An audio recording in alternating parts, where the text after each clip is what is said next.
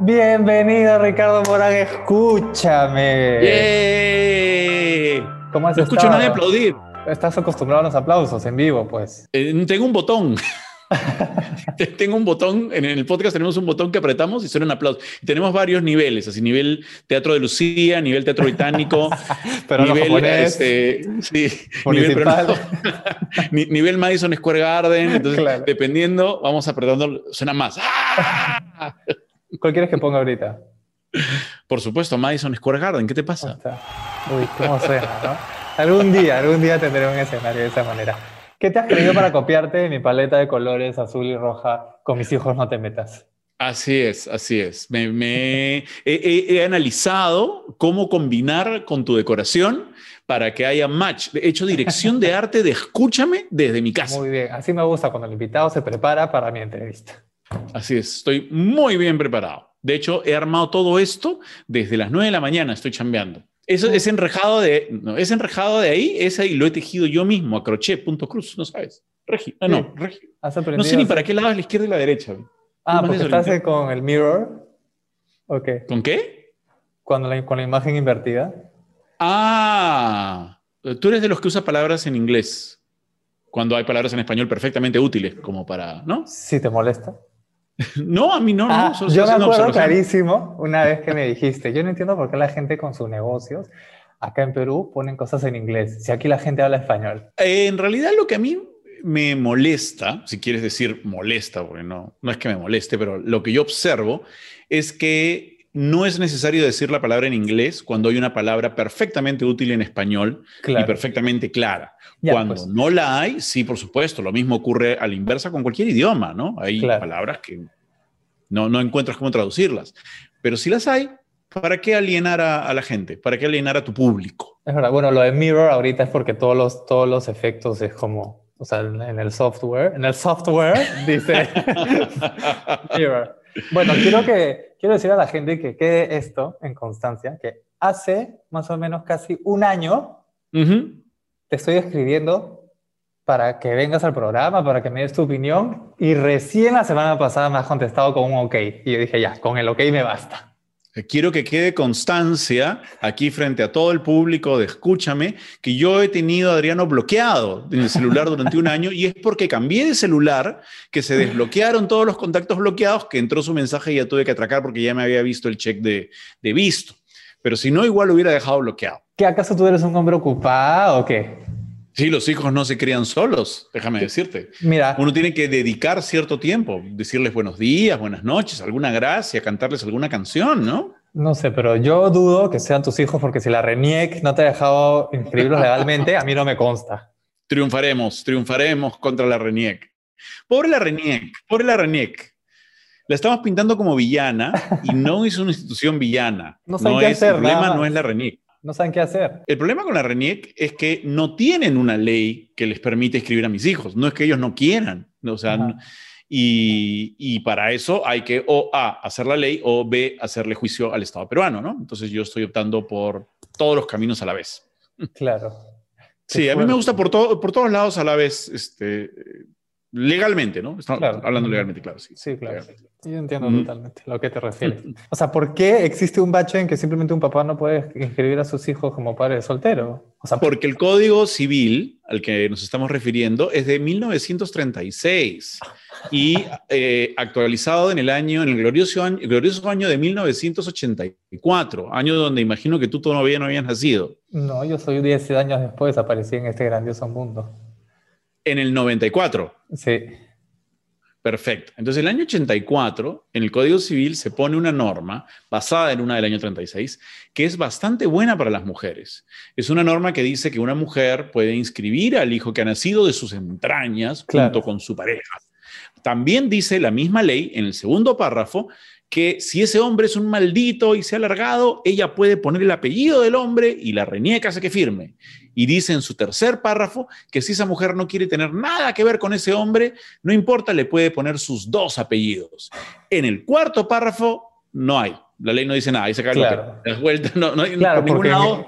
supongo que me imagino que en la mayoría de los casos siempre era el, el hombre El no solamente, y no solamente eso, sino que en el año 84 no existían, o sea, sí existían, pero no, sabían, no eran tan populares las teras, las terapias de reproducción asistida. O sea, en el año 84 no puedes hacer lo que, lo que he hecho yo, que fue ir a un lugar y, este, ¿no? De, hacer un depósito, de dejar mi, mi simiente este, en un platito de Petri para que entre un óvulo anónimo y ahí se haga un embrioncillo que sea congeladillo y luego se ha puesto dentro de otra persona, que es una mujer muy linda, que lo cuidó. Esa, esa técnica de fertilización in vitro, de bebé probeta, como se llamaba en los ochentas, no, no existía cuando esa ley eh, se puso en vigencia. Entonces, hay, una, hay un vacío legal. No es que hay una ley que dice Ricardo Morán no puede o, este tipo de gente no puede. Lo que hay es que no, no hay ley como... No hay. El, mismo señor me dice, no, no, no tengo ley. Que alguien la haga porque no la tengo. Ese es el problema. Bueno, habrá que escribirla de una vez y mandarla por ser post a ver si llega algún día. En realidad lo que hay que hacer es pedirle a nuestros amigos congresistas que, que cambien la ley. Eso es más rápido. Eso bueno, pero nuestros amigos congresistas están siendo perseguidos por fumar marihuana, por tratar de buscar a la gente desaparecida en las marchas. O sea... De locos. De o sea, me río de lo estúpido que es. No, yo ya, hoy, día ya dudo de todo, dudo de todo. Ya, la gente que se ha metido al Congreso, o sea, no evidentemente nuestros amigos este, que fuman marihuana, todos, o que trataron de encontrar a las personas desaparecidas, hicieron campaña por eso, como todos, que es el lado correcto de la historia. Yo ya estoy dudando de cualquier persona que se postula a cualquier cargo. Estoy dudando de los papás de la PAFA del nido de mis hijos. No, en la PAFA hay una bancada que tiene una agenda oculta, auspiciada por Telesup o por Podemos o por José Luna o por los evangélicos. Estoy seguro que en la PAFA hay un escándalo de corrupción. Voy a citar a la Comisión de Ética de la PAFA. ¿Y tus hijos están, he visto tus historias del nido que le traen el nido a la casa prácticamente? Así es, así es. Es, es una metodología maravillosa. Bueno, la metodología existe al margen de la educación virtual, ¿no? La educación virtual es la novedad del último año, en la cual básicamente lo que hacen es enseñarte a ti a hacer el trabajo del profesor del niño. O sea, te da más chamba todavía. Sí, pero es fantástico porque entiendes más a los profesores. O sea, ahora ya entiendo por qué hacen las cosas que hacen en el nido. Y, y me permite estar mejor con ellos porque los entiendo más el hecho de que eh, la Casa María, en este caso ya le voy a hacer el cherry, eh, tenga clases virtuales, eh, es para ti. O sea, mis hijos no se sientan frente a la computadora a que la profesora les cante. A mí me explican, la siguiente actividad que vas a hacer va a ser una actividad de estimulación o de exploración con el papel. Entonces, pues, Ricardo llena todo el papel, pues, ¿no? Entonces entran los chicos, juegan, yo anoto, grabo, le mando todo el ah, nido. Tienes que mandar, te, te, te, yo tengo que mandar un video. Tengo que mandar un video de, cada actividad que me dejan a mí de tarea y la mando y lo evaluamos, el video lo evaluamos juntos con la profesora, la maestra de ellos. Y allí ella me hace propuestas para la siguiente acción, para hacerla más compleja, para ver qué cosas tiene cada uno de ellos que puede explorar más. etcétera, etcétera. De eso, de eso trata en realidad. Entonces tú te conviertes, es básicamente una metodología por la cual tú te conviertes en el profesor del nido aquí en la casa. Y funciona de la puta madre, tengo que decirte, ¿ah? ¿Y tus hijitos este, tienen amiguitos de su edad? ¿O no? Eh, sí. Eh, sí, porque siento que han nacido un contexto un poco difícil de, bueno, es toda una generación que va a ser una generación pandemia, ¿no? O sea, toda una generación pandemial. que la socialización la obtenían pues de, de, de, empezar a ir a estimulación temprana, como se llamaba antes, ahora se llama acompañamiento temprano, pero en el parque, donde pueden salir una hora al día, este, tienen sus amiguitos. Este, uno de ellos es Blas, el hijo de Nicolás Galindo, por ejemplo. Ah. Eh, con él juegan y, tienen otros amiguitos en el parque que, conocen de nombre, ¿no?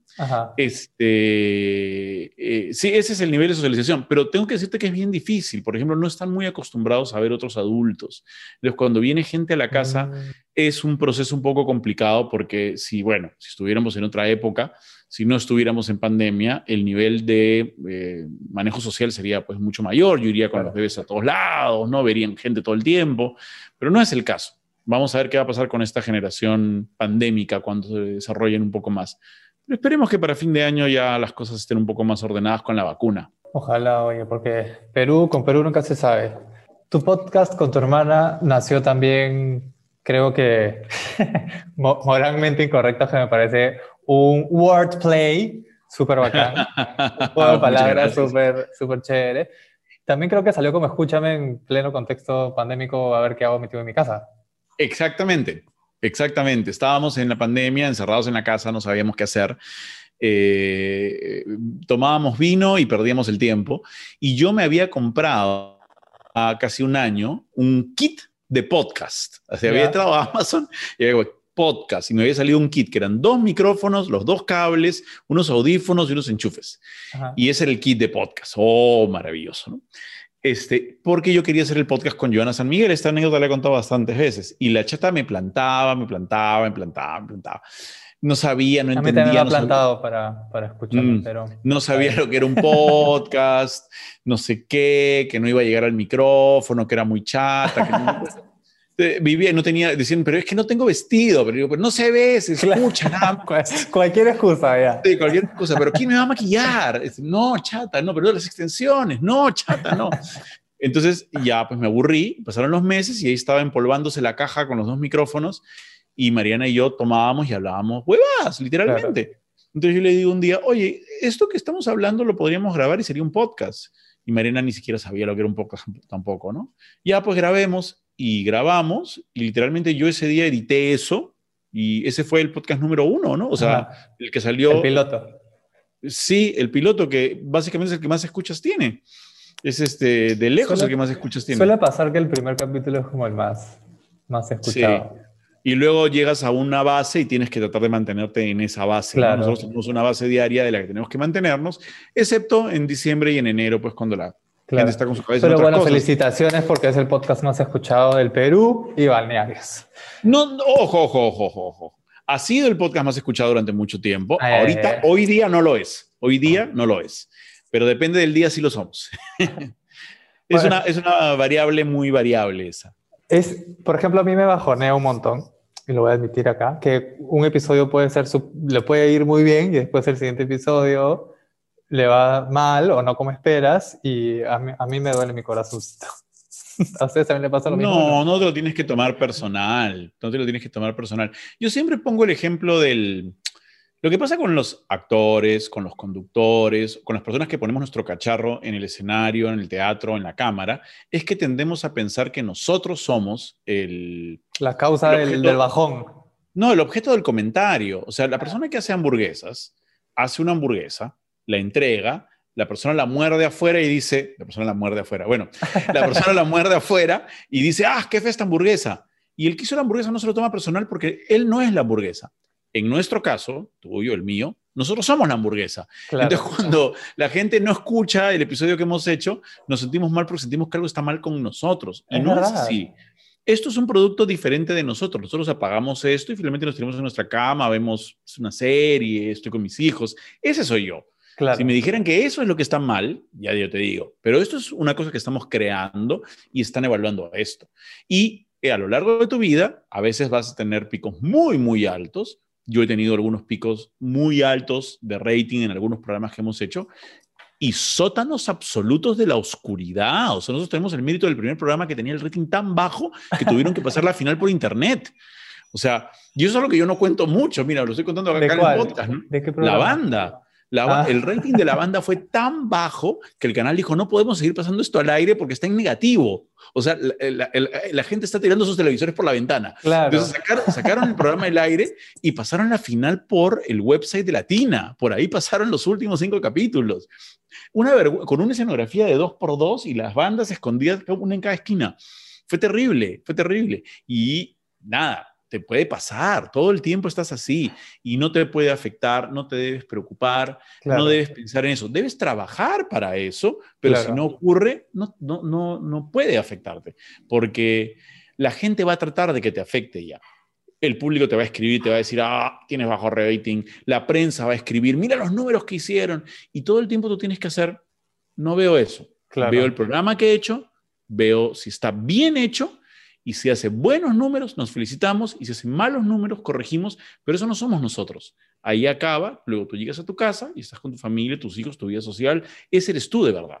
Eso no tiene rating. Eso es verdad. La vez pasada este, me hicieron una entrevista a unos chicos de los chicos de Hoyos Dominguez, que es un canal de Instagram. Sí, también. sí. Y, y yo me divertí un montón, pero la gente comentaba como que, ay, se le ve aburrido o como que no, no, no veía al Adriano de escúchame. Y es como que, obviamente que no. Las personas no son una sola cosa, Exacto. son un conjunto de diferentes facetas. Entonces, yo todavía vivo un poquito asombrado de cómo, por ejemplo, el público rápidamente identifica a un actor con un personaje, Claro. ¿no? O sea, sale, sale Carlos Carlín y la gente dice, ahí está Tony, ahí está Tony.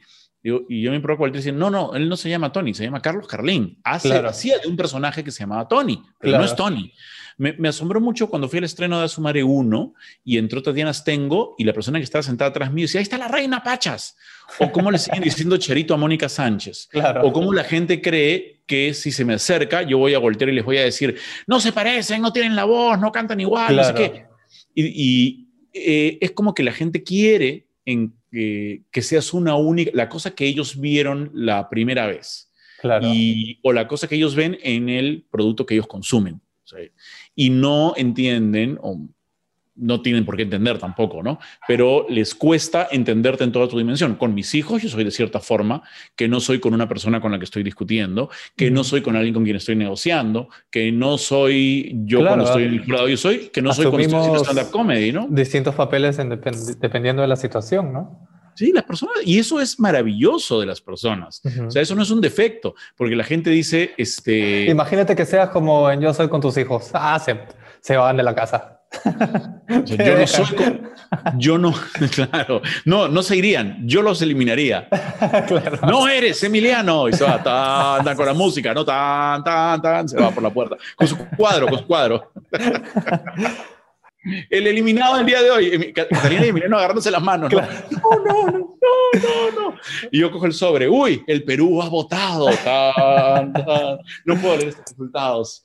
Hoy no es tan, tan, tan, tan, tan, tan. Y de- después de nueve años te has dado un break. Ya, bien merecido también ya de, de las cámaras para también disfrutar tu tiempo. ¿Y qué se siente ahora estar como que enfocado en, en tu casa? Me ha, a ver, ¿qué se siente ahora estar enfocado en mi casa? Me ha dado la certeza de que el problema soy yo, el problema está en mi cabeza, porque me he tomado esta licencia para hacer 8000 cosas. Estoy eh, tomando clases, estoy eh, ¿Clases haciendo impresiones 3D, de todo. Tengo masterclass, tengo el software este de todas las clases de... de Ay, pásame tu clave porque quiero ver ahí unos de, de creative writing. De escritura creativa. La de Neil Gaiman, estoy viendo la de es- escritura de Neil Gaiman en, en Masterclass. Estoy haciendo impresión 3D, estoy haciendo grabados en láser, estoy haciendo el- dos podcasts a la semana, el del jueves y el del domingo, Ajá. que grabamos con Mariana, pero yo edito y postproduzco. Estamos haciendo la previa, que es en vivo, y estoy con mis hijos. Entonces, de verdad, yo no sé qué chucha licencia tengo, porque estoy prácticamente, como dice mi hermana, tú has encontrado la forma de volver a llenar todos los espacios vacíos de nuevo de todo, Claro. porque tengo este horror al vacío y en vez de desesperarme y tirarme en un colchón, lo que hago es ocuparme con millones de cosas. Entonces, he construido eh, parantes para mi celular, para la laptop, ganchos para colgar los micrófonos, eh, este, me vuelvo loco. Y la razón por la que tomé esta licencia fue precisamente porque me estaba volviendo loco porque estaba haciendo muchas cosas. Claro.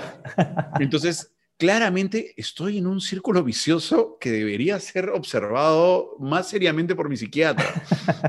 Pero bueno, al menos ya no tienes un equipo ahorita a cargo constantemente, ¿no? Bueno, tus hijos sí. Bueno, es, es cierto, y, y para, para que la gente lo tenga un poquito claro, lo que pasó fue que en diciembre del año pasado yo hice crack en un momento. ¿Hiciste Eh, crack la droga? No, no, Ah. no, hice crack una lumbalgia que tengo. este, Ah, ya. hice, hice crack acá en el... eh, No. Hice crack por la presión. eh, estaba... Yo como que había hecho como que la pandemia no existía, ¿no? O sea, este tema de la cuarentena, yo me burla, no me burlaba, pero lo tomaba un poquito la broma. Decía, Pero te dio COVID. No me, me dio COVID, claro, pero, yo, pero el hecho de estar encerrado en la casa, digo, Ajá. que mucha gente muy rápidamente exteriorizó su, su desesperación por querer salir, porque no aguantaba, por la claustrofobia. Yo, no, yo soy solitario, a mí no me importa, a mí me gusta quedarme en mi casa, no me pasa nada, no sé qué, no sé cuánto, pero por dentro iba cargándome. Claro. Y a la vez estábamos haciendo Yo Soy y estábamos grabando dos episodios diarios, eh, ma- manejando la empresa y haciendo el podcast y teniendo los hijos. Y en algún momento eh, también eh, empecé a dejar de seguir las instrucciones de mi psiquiatra, que no, nunca debe hacer, porque si te dicen que tienes que tomar esto y que tienes que tomar ciertas dosis, hay una razón médica para eso. Y, bueno, eventualmente todo hizo crack un día en la quincena de diciembre en que, en que me sentí muy mal, este, tuve, tuve un, Mira, vamos, eh, acabamos de encontrar una palabra en inglés que no te puedo decir. Un colapso, tuve un colapso. Ah, ya. sí, iba a decir un breakdown, pero... Un breakdown, claro. A, lo Britney y me afeité la cabeza y le golpeé con un paraguas a un sí, auto. Pues estás cambiado de look. sí, claro. Unos, unos rulos gigantes. Sí, sí, todavía los tengo, pero los tengo en otro lado, si quieres verlos algún día. Este... Entonces, el, tuve un, un, momento de lucidez en medio de la crisis y dije, no, yo tengo que parar. Yo tengo que parar porque tengo que estar mejor.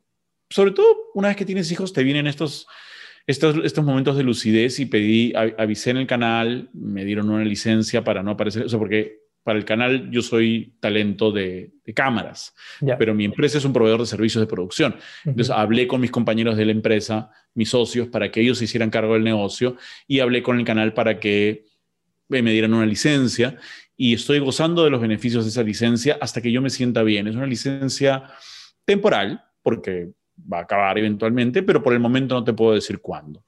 Probablemente cuando realmente esté cómodo no haciendo nada. Claro. Como puedes ver a mi alrededor, ese momento no se está acercando aún. Mientras que tengas tu impresora láser, tu impresora 3D ahí, vas a mantener entretenido. Sí, mientras tenga dos hijos además también, que ahora eh, ya tienen voluntad y deseos, lo cual es una cosa novedosa para mí porque te voy a explicar. Al principio, los bebés son como una maceta. Son como un, que tú la levantas y la pones acá, la levantas y la pones allá, la levantas y la pones más allá. A veces lloran. Si lloran, haces el checklist. Es hambre, caca, pila, sueño, fiebre, y está. No, no, no hay mayor complejidad en su universo. Ahora no. Tienen año y medio, ya van a cumplir dos años en tres meses, tres meses cumplen dos años. Entonces ya quieren eh, opinar y eh, convencerte de que lo que estás dándoles no les gusta. ¿No? Por ejemplo, hay una gran diferencia entre el pollito amarillito y eh, la hormiguita o el gallo cocoró. Este, entonces, si Catalina quiere escuchar el pollito amarillito, a Emiliano no le gusta. Emiliano quiere escuchar mm. la canción del gallo. Entonces tienes que ir como, y si uno quiere comer una cosa, el otro no quiere comer la otra, y, así, ¿no? Y uno quiere jugar con una pelota, o a veces los dos quieren jugar con el mismo cuento. Entonces, esas cosas no ocurren cuando son bebés. Cuando a mí me, me, los, me, dieron el producto, yo dije, ¡ay, qué maravilla! Mira, no tiene opinión, no habla, no hace nada. ¡Qué lindo! Ahora trata de cargar a uno, no, no quieren ni los cargues. No, no, no, no gusta, no gusta, no gusta. Pollito, pollito. Y señalan, además son como pequeños nazis. Señalan a la pollito, pollito, pollito. ¿Y cómo haces para calmarlos? ¿Los eliminas del programa? les pongo, les pongo el pollito. Ah, tú eres, o sea, pero tú eres de, de los papás que... No me queda juzgo, otra. no juzgo, pero los papás que les ponen la tablet en la cara ahí para que se distraigan. No, no. Ah, ellos no han tenido acceso a pantallas hasta ahora. Ah, no ellos no han visto televisión, no han visto las pantallas de los celulares. Es recién en las últimas dos o tres semanas que el tema de la canción, una, serie de canciones, este, ha enganchado con ellos, entonces les pongo la canción. Pero no, ellos no ven televisión. Tienes que ponerles, este, escúchame, pues, para que, para que se vayan culturizando. Y eso ha sido todo, gracias Ricardo. mentira. mentira. Oye, este, no sé mucho de escuchar podcast, pero he escuchado tu podcast. Bueno, ahora nos puedes ver en YouTube. Porque ahora estamos en YouTube desde este año. Somos YouTubers. Así que por favor vayan y hagan clic en, en, algo que tienen que hacer clic para que aparezca una campanita o algo. Soy boomer, así que no entiendo, no entiendo lo que estoy. Estoy en un medio que no entiendo. Estoy en un y tenemos Discord. tenemos Discord también. Y Twitch. tenemos 25 fanáticos en Twitch. ¿Cuánto? ¿25? 25, 25 seguidores en Twitch. ¿Qué juegan? Mariana, Mariana, ¿ah? ¿Qué juegan? Vamos a jugar Space Invaders, Pac-Man, vamos a jugar este, todos los juegos viejos. Vamos a hacer el canal de viejos lesbianos en Twitch. Un aplauso para los viejos lesbianas y Ricardo Morán. Muchísimas gracias por venir. a Escúchame, por ha fin. sido un placer. Después de, de tantas dejadas en visto. Así es.